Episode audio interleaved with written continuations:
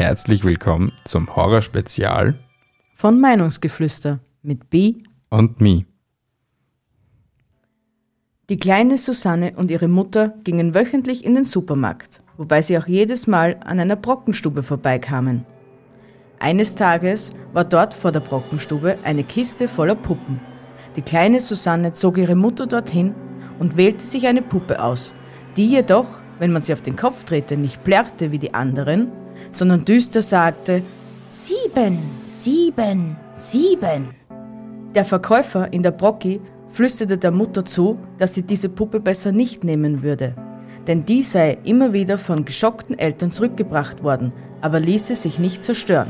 Die Mutter dachte sich bloß, der alte Mann habe nicht mehr alle Tassen im Schrank und kaufte der bereits schon quengelnden Susi die Puppe. Beim Hinausgehen rief der Mann noch Lassen Sie Ihr Mädchen bloß nie alleine mit dieser Puppe. Susi hörte dies nicht mehr, doch die Mutter war vorsichtshalber immer in der Nähe, wenn die kleine Susanne mit der Puppe spielte. Mit der Zeit wurde die Puppe uninteressant und Susi ließ sie in einer Ecke liegen. Ihre Mutter räumte diese dann in den Dachboden und vergaß sie bald. Doch Susi, die ein Jahr später heimkam, dachte plötzlich an ihre Puppe. Da die Mutter noch nicht zu Hause war, suchte sie sie alleine. Endlich auf dem Dachboden fand sie sie. Und noch immer sagte die Puppe, Sieben, sieben, sieben. Als die Mutter heimkam, sah sie Susis Schulranzen. Susi, ich bin wieder da! Keine Antwort.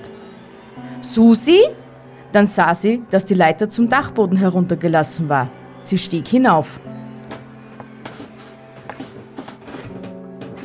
Es war stockdunkel. Beim Durchqueren des Dachbodens, um den Lichtschalter anzutippen, trat sie auf weiche kleine Stofffetzen. Endlich Licht. Inmitten dieser Stofffetzen lag die Puppe. Tch, na sowas, sagte die Mutter. Sie hob die Puppe auf, die wie die Mutter entsetzt feststellte, voller Blut war, und sah sie sich genauer an. Beim Drehen auf den Kopf gab es plötzlich einen furchtbaren Schrei und die Puppe machte acht, acht, Die Mutter erschrak so heftig, dass sie nach hinten fiel, direkt in die Stofffetzen hinein. Doch was war das?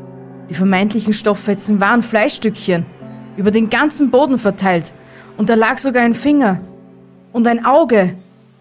Susis Auge.